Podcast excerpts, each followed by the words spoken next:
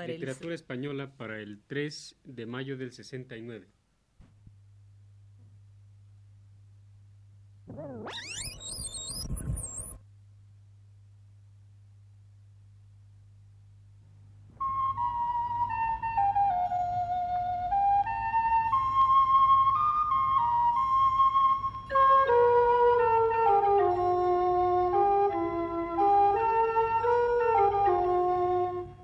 Señoras y señores, muy buenas tardes.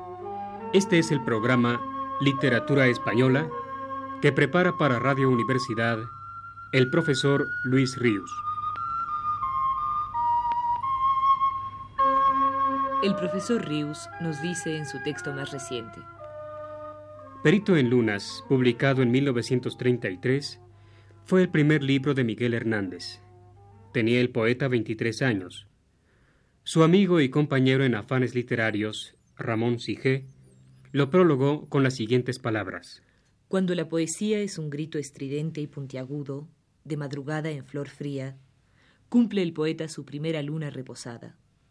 Es el poema terruñero, provincial, querencioso de pastorería de sueños. Cuando es aterradora la pregunta, ¿depende la poesía de la poética?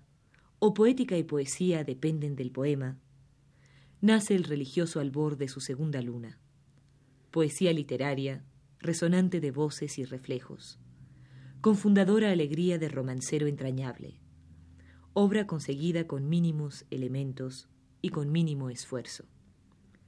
Cuando el poeta es recta unidad y torre cerrada, cruza pariendo su tercera luna. Es el poema de rito inefable, producto de la acción transformante y unificante de una realidad misteriosa. Es la estrella pura, en delirio callado de tormentas deliciosas. Miguel Hernández, nacido el 30 de octubre del año de gracia poética de 1910, en Orihuela, lugar situado a 50 kilómetros de Alicante, a 20 de Murcia, ha resuelto técnicamente su agónico problema. Conversión del sujeto en objeto poético. Porque la poesía, y su poesía, con musculatura marina de grumetes, es tan solo transmutación, milagro y virtud. La formación de Miguel Hernández había sido fundamentalmente autodidacta. A los 14 años dejó, a pesar suyo, ávido como estuvo siempre de saber, la escuela. Vuelve entonces otra vez, como escribe María de Gracia Ifac, a la vida campestre y a su rebaño, cultivando el romero y la pobreza.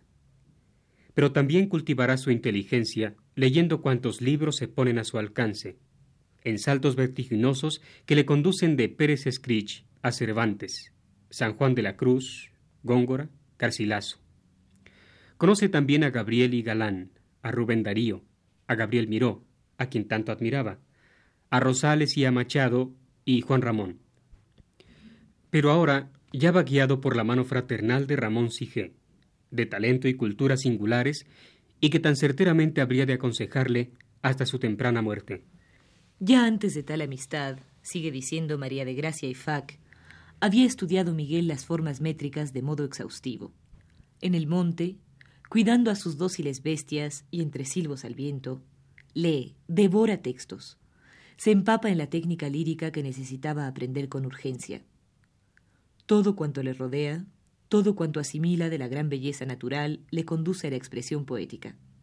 Hasta lo humilde, las gracias menudas, como él las llamó, o con palabras de Ortega, esas menudas cosas que están en nuestro próximo derredor y que Miguel amó tanto.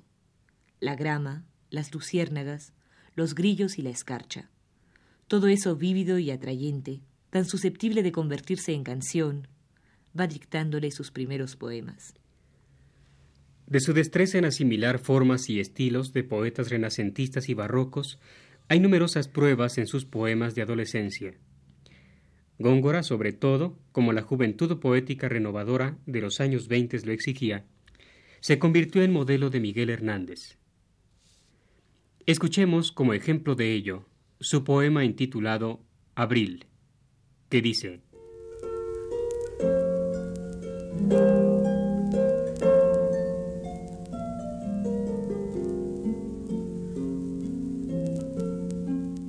Deponiendo blancuras iniciales, lunas atropellando campeadoras, con espuelas de palmas surtidoras, cañas jugando en potros de cristales, imperiales granadas, dulces moras, valencias de capullos y rosales, gana abril. Cid ruidías de colores, en campo, en lucha, de verdor, de flores. Con pasto de algodón, niño de mano, a fuerza de paciencia y de meneo, ya apacienta en los cielos su correo, una vez liberal, otra tirano. La naranja, verdugo veterano, la inocencia ejecuta de su reo, párpado de su olor, puerto de abeja, que ni muere del todo, ni se queja. Interlunas, oriámbares, temblores, giraldadas alturas datileras, sin barandas desnucan ni escaleras, jinetes del Señor, mozos mayores. Se visan por amor los ruiseñores sobre las millonarias ya riberas del álamo mudable, ciportrino, y el lagarto, esplendor, firma su sino. Movimiento de seda que se anilla a fuerza de dormir y verde cama, con espíritus de hilos celdas trama, carcelero, después preso en capilla. Traduce con qué fe tan amarilla el oro cascabel más alto en rama, por surgir, si no víctima de gala, redentora semilla de ala y ala. Espigas pronostican coberturas en tanta pugna, en tanta unión de panes, presuntas de riqueza arquitecturas, para enarcar con eras, con afanes. Haciendo el río bruscos ademanes, ministro de fomento de hermosuras, jurados por error, conflictos crea, de ranas que a su fuga acusan rea. Salvavidas de pétalo y espina, cables echa el rosal, tablas de gracia, a la náufraga miel que muda, sacia su sed y titubea parlanchina.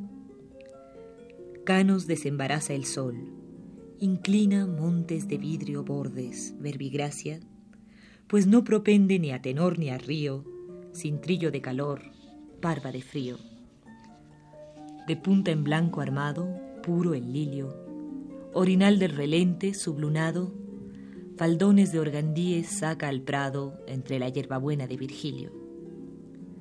Se pronuncian las hojas en concilio, y el áncora, si el hueso de su estado, muda en sombra el sostén, rama, peligo, moro plural, que al fin vence a Rodrigo.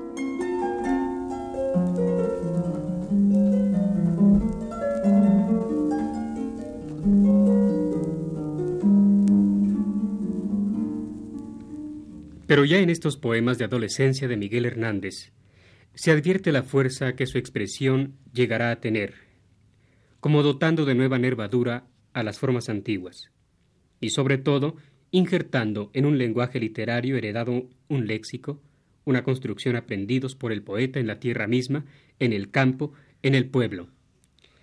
En esa mezcla de lo rural con lo cortesano, cobró poder mágico el lenguaje de Miguel Hernández para dar vida a todo aquello que cantaba. Escuchemos para terminar el programa de hoy otro poema de adolescencia suyo, si el anterior compuesto en octavas reales, este en liras, y si heredero de un espíritu extrañamente mezclado de Góngora y San Juan, instaurador también de un nuevo y formidable espíritu, el del joven poeta pastor que decía en este cántico corporal, buscando su alma.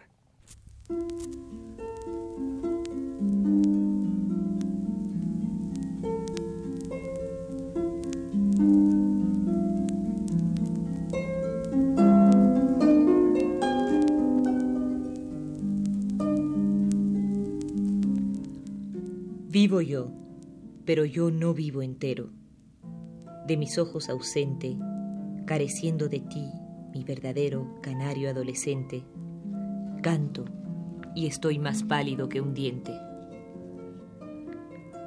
Te veo en todo lado y no te encuentro, y no me encuentro en nada. Te llevo dentro, y no, me llevo dentro. Ay, vida mutilada, yo mi mitad, oh bien enamorada. Mi amor, a quien agrega fortaleza la soledad del huerto, seco de sed por ti, sufre y bosteza, y sigue en su desierto por no caer de tentaciones muerto. Soy llama con ardor de ser ceniza. Sola abundantemente, esta porción de ti la tiraniza. Oh, qué guerra frecuente, mi pupila, tormento de mi frente. Le falta la merced de tu asistencia a mi amor exprofeso. Tengo en estos rosales la presencia y esencia de tu beso, en tanto grado puro, en tanto ileso. Codicioso de ti me estoy robando, me aplico poco al suelo, me dedico a los dos de cuando en cuando. A tu imagen apelo siempre, siempre presente y siempre en celo. Yo ya no soy, yo soy mi anatomía. ¿Por qué de mí desistes, peligro de mis venas, alma mía? Ay, la flor de los tristes va a dieta de amor como de alpistes. Desamparado el cuerpo, en desaseo, sobre el amor en paro, soy mi verdugo y juez, y más, mi reo, mi tempestad y faro. Tú, mi ejemplar virtud, mi vicio caro. Me levanto de mí cuando me acuesto, gimiendo mis heridas, inficionado todo de tu gesto, de tus gratas manidas, gracias comunicables y queridas. Y tu boca, reparo de la mía, ay bello mal que cura, ay alta nata de mi pastoría, ay majada segura y oveja de mi boca, si pastura. Esparcida por todos los lugares, en ellos te deseo. Sigo tus huellas, flores de azares, te silbo y te sureo, con los vientos de carne me peleo. Patria de mis suspiros y mi empeño, celeste femenina, vuelve la hermosa página del ceño que cielos contamina. Yo para ti, si tú para mi ruina.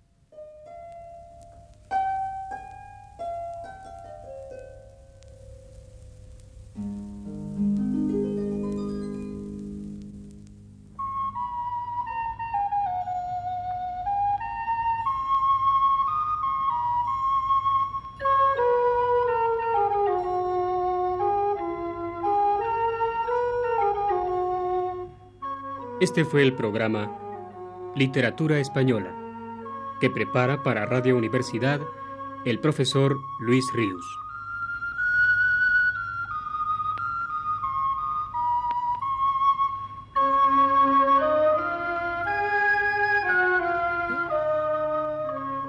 Obra de Miguel Hernández en la lectura de Flora Botton.